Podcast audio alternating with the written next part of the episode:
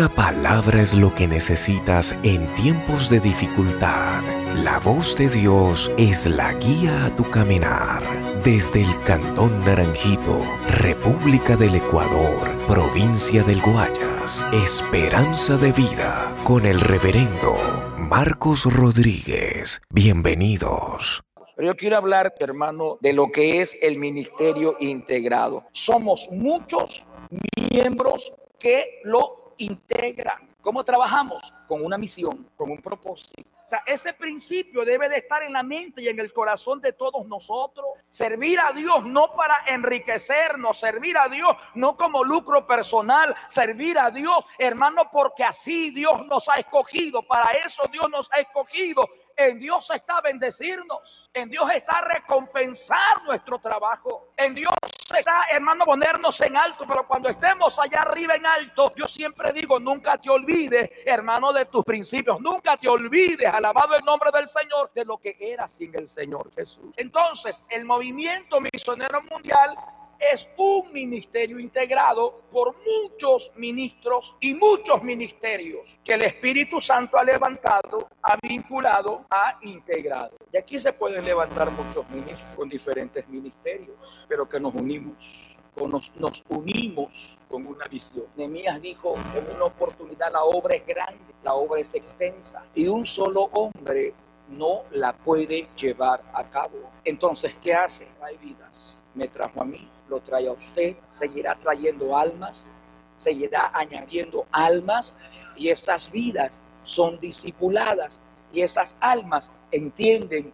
esos hermanos, futuros pastores, futuros evangelistas, futuros maestros, alabado el nombre del Señor, van a entender que trabajan para un Dios y trabajamos en equipo con un solo propósito. Aquí no podemos trabajar para levantar nuestra imagen. Aquí no podemos trabajar, hermano, para demostrar que somos más. No. Aquí siempre, siempre, siempre, siempre se ha demostrado que el único que es más que cualquiera de nosotros es Dios el Padre, Dios el Hijo y Dios el Espíritu Santo. Y yo debo de entender que solamente soy un instrumento en las manos de Dios. Jesucristo dijo, siervos inútiles somos siervos inútiles somos. ¿Por qué? Porque hacemos solamente lo que Dios nos ha dicho que hagamos. En el trabajo mío como pastor, el de mi esposa, como pastores de esta iglesia y los lugares donde hemos ido, nunca hemos sorprendido a Dios. De pronto el Señor se fue por allá y cuando, cuando llegó me buscó, uy, ¿qué has hecho? Se sorprendió. Nunca. ¿Por qué? Porque hemos hecho lo que Dios nos ha dicho que hagamos y eso es todo.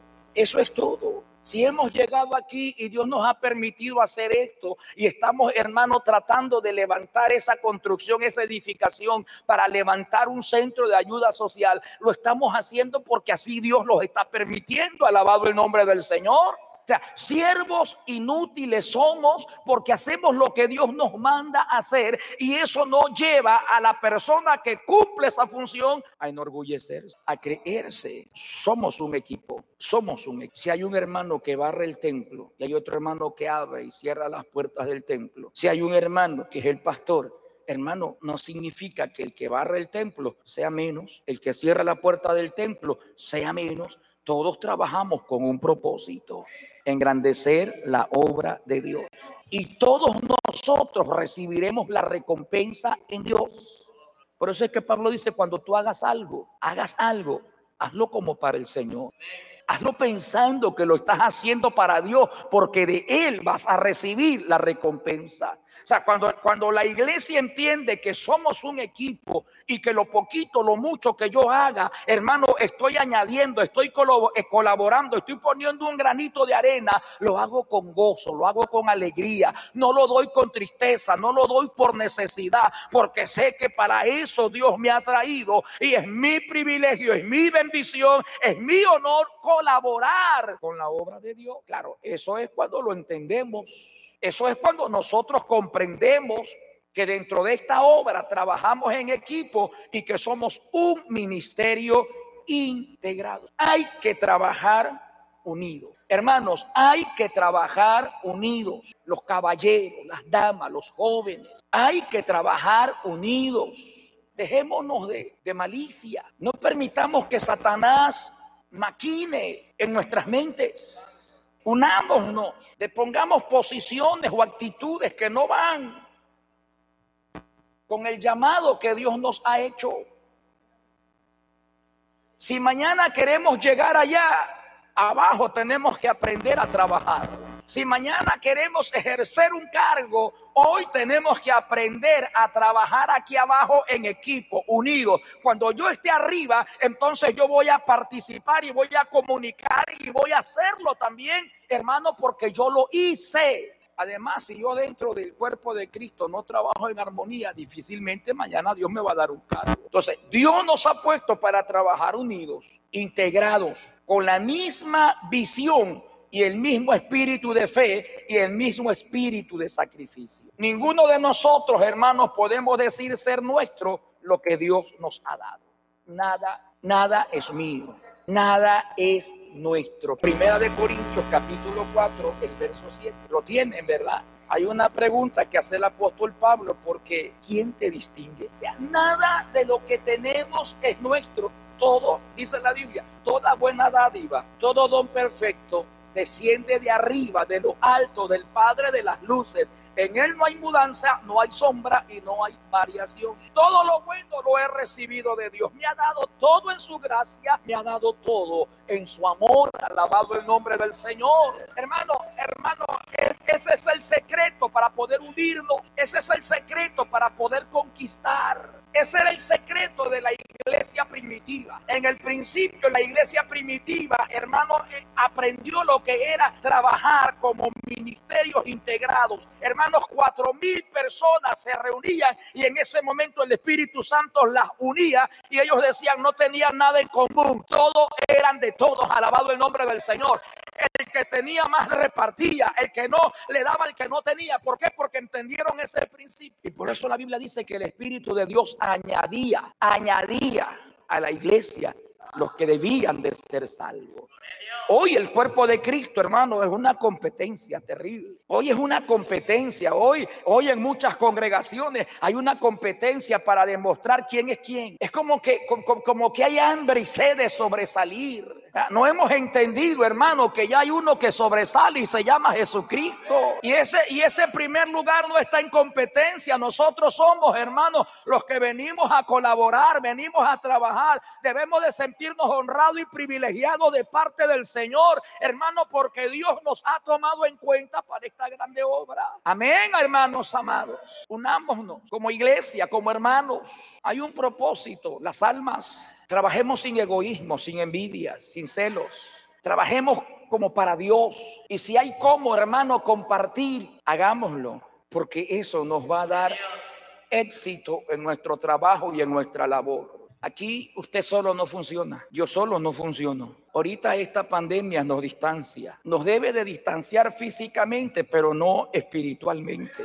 ¿Sí? Nos debe de distanciar físicamente por los cuidados y tantas cosas que hay que hacer, pero espiritualmente debemos de estar más unidos que nunca, orando los unos por los otros, pendientes, preocupados. No los puedes visitar, pero sí los puedes llamar, sí los puedes motivar. Alabado el nombre del Señor Jesucristo. La iglesia debe de entender, debe de entender que si trabajamos unidos, nos integramos en esta labor, hermano, entiéndalo, no hay diablo, no hay demonios, no hay nada que nos detenga. La Biblia dice que en la iglesia primitiva no había necesitado. No era que no había pobreza. La Biblia habla en ese, en, ese tiempo de una iglesia pobre, pobre, pobre, pobre, pobre. Que cuando ellos quisieron ofrendar, a Pablo le dolió en el corazón y dijo, no le reciban. ¿Cómo van a dar si no tienen nada? Pero dice el apóstol Pablo que ellos le rogaron, no nos niegues el participar de esta gracia. Y Pablo dice, y, y que se sorprendió porque dijo, primeramente se dieron ellos, se entregaron primeramente ese es el secreto, la rendición personal. Cuando yo me rindo a la presencia de Dios, yo le entrego todo lo secular al Señor, alabado el nombre de Jesús. No era que no había, la iglesia de Macedonia era una iglesia pobre, pero esa iglesia pobre estaba recogiendo para ayudar a otra iglesia que tal vez no era tan pobre como ella. porque no había necesitado? Porque estaban tan unidos, tan integrados que todo el mundo colaboraba y se ayudaba. Bonito, ¿verdad? En la práctica, la iglesia primitiva era así. Nosotros en la práctica tenemos que ser integrados.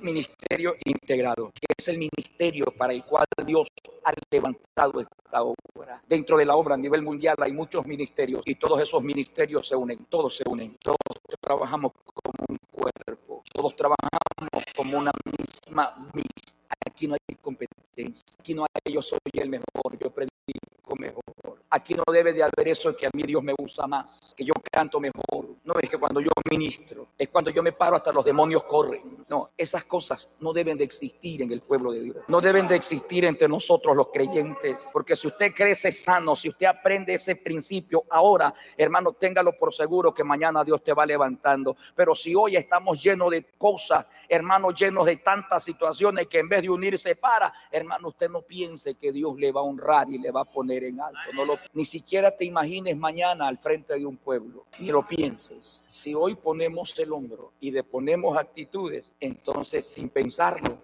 porque el que hace eso no lo hace pensando en que mañana será un pastor. El que se une no lo hace pensando en que mañana Dios lo va a llamar. Lo hace porque hay algo dentro de nosotros que nos impulsa a hacerlo. El amor hacia Dios y la gratitud por lo que Dios ha hecho en nuestras vidas, en nuestras almas, mis amados hermanos. Aquí no estamos para demostrar quién es el mejor, quién es el más grande, quién es el que más habla en lengua. Aquí no estamos para contar, yo eché uno, dos, tres, cuatro, cinco personas endemoniadas, cinco demonios.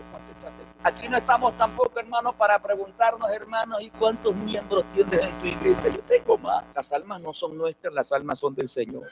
Y aquí no estamos para pensar y decir, no, el que tiene dos mil almas, ese es más hombre de Dios que el que tiene cinco. Aquí no estamos para eso. Algún día seremos evaluados allá arriba en el tribunal de Cristo. Y allá arriba se dirá quién es quién. Alabado el nombre del Señor. Por eso Pablo dice, no juzgues antes de tiempo. No juzgues. cuando tenemos esa visión clara, hermanos, trabajamos sin ningún problema. Nos unimos, colaboramos, trabajamos, lo hacemos para la gloria de Dios. Si me reconocen, amén. Si no me dan la palmada en la espaldita, no me interesa. No lo hago para que me vean, lo hago para la gloria de Dios. No lo hago para recibir elogio, lo hago para la gloria de Dios. Alabado el nombre del Señor. Hermano, no debemos de trabajar para la vista. Trabajemos para la gloria y honra del Dios Todopoderoso. Dele al Señor la gloria y la honra, mis amados. Recuerde, ministerios integrados. Esta obra es un ministerio integrado. Muchas, muchas, muchos, muchos hombres, muchas mujeres de Dios